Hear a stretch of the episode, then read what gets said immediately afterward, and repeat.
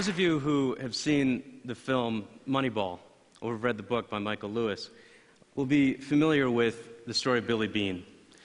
Billy was supposed to be a tremendous ball player. All the scouts told him so. They told his parents that. They predicted that he was going to be a star. But what actually happened when he signed a contract, and by the way, he didn't want to sign that contract, he wanted to go to college, which is what my mother, who actually does love me, said that I should do too, and I did. Well, he didn't do very well. He struggled mightily. He got traded a couple times. He ended up in the minors for most of his career, and he actually ended up in management. He ended up as a general manager of the Oakland A's. Now, for many of you in this room, ending up in management, which is also what I've done, is seen as a success. I can assure you that for a kid trying to make it in the bigs, manage, going into management ain't no success story. It's a failure. And what I want to talk to you about today and, and share with you is that our healthcare system, our medical system, is just as bad at predicting what happens to people in it, patients, others, as those scouts were at predicting what would happen to Billy Beane.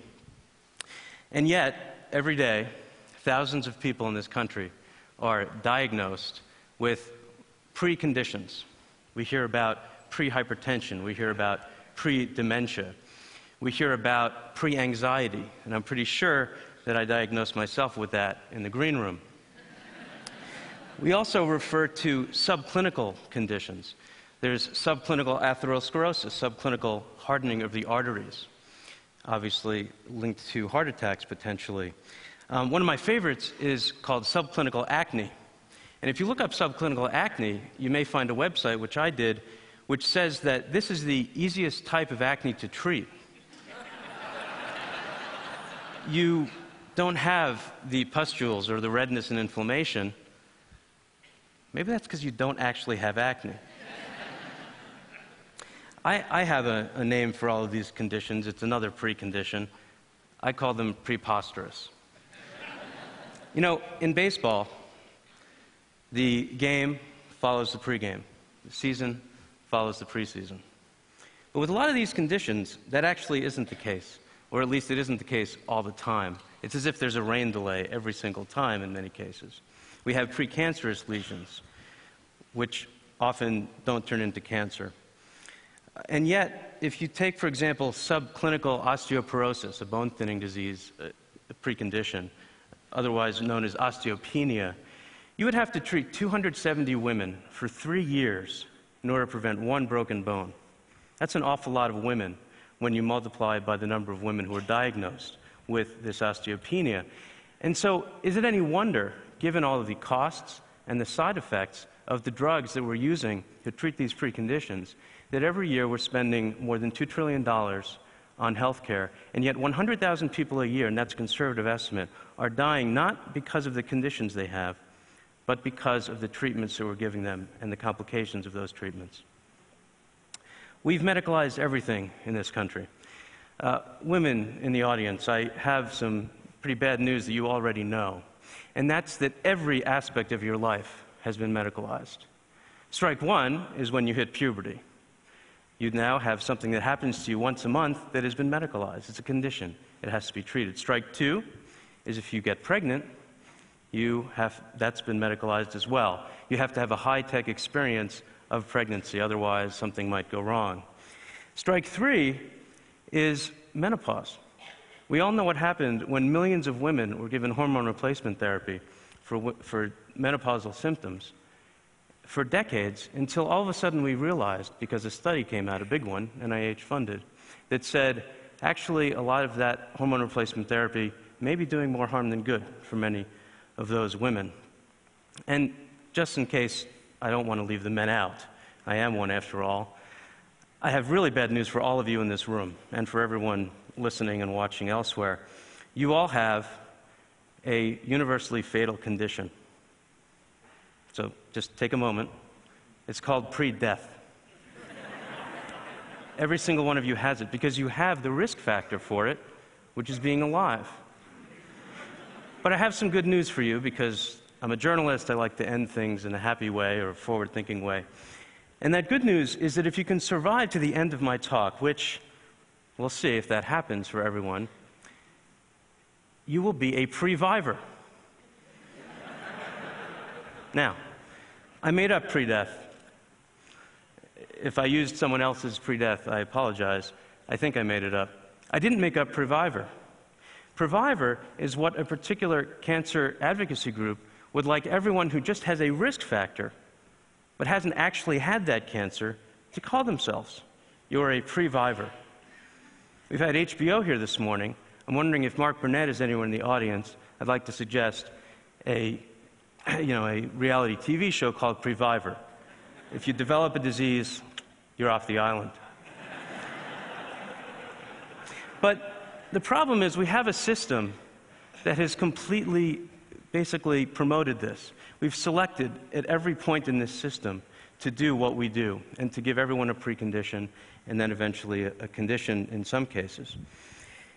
Start with the doctor patient relationship. Doctors, most of them, are in a fee for service system. They are basically incentivized to do more procedures, tests, prescribe medications.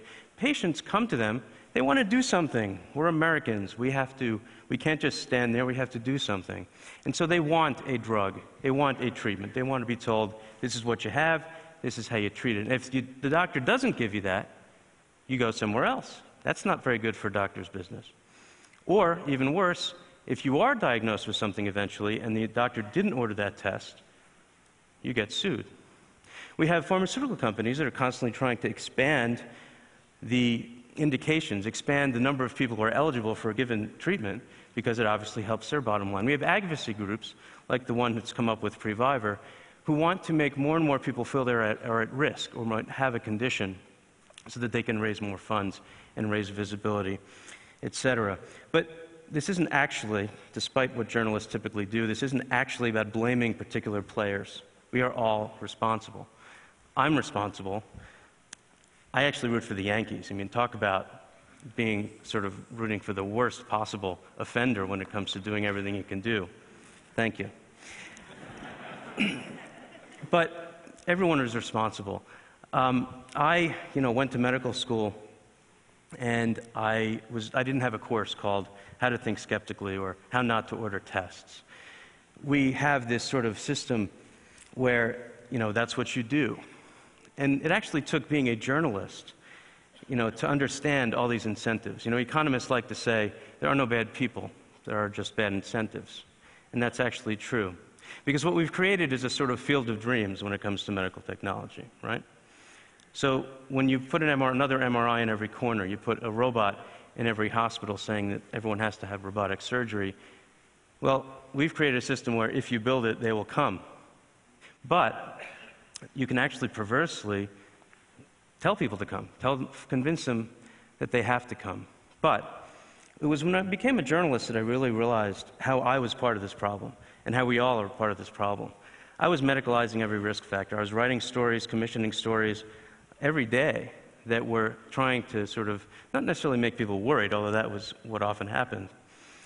But, you know, there are ways out. I saw my own internist last week, and he said to me, you know, and he told me something that everyone in this audience could have told me for free, but I paid him for the privilege, which is that I need to lose some weight. Well, he's right. I've had, honest to goodness, high blood pressure for a dozen years now, same age my father got it. And it's a real disease. It's not prehypertension, it's actual hypertension, high blood pressure. Well, he's right. And that's, but he didn't say to me, well, you have pre-obesity or you have prediabetes or anything like that. He didn't say, better start taking this statin. You need to lower your cholesterol. No, he said, go out and lose some weight. Come back and see me in a bit. Or just give me a call and let me know how you're doing. So that's, to me, you know, a way forward. Billy Beane, by the way, learned the same thing. He learned from watching this kid who he eventually hired, who was really successful for him, that it wasn't swinging for the fences. It wasn't swinging at every pitch like the sluggers do, which is what all the expensive teams like the Yankees like to, they like to pick up those guys. This kid told them, you know, you got to watch the guys and you got to go out and find the guys who like to walk.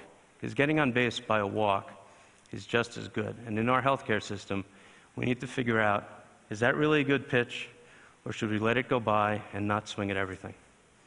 Thanks.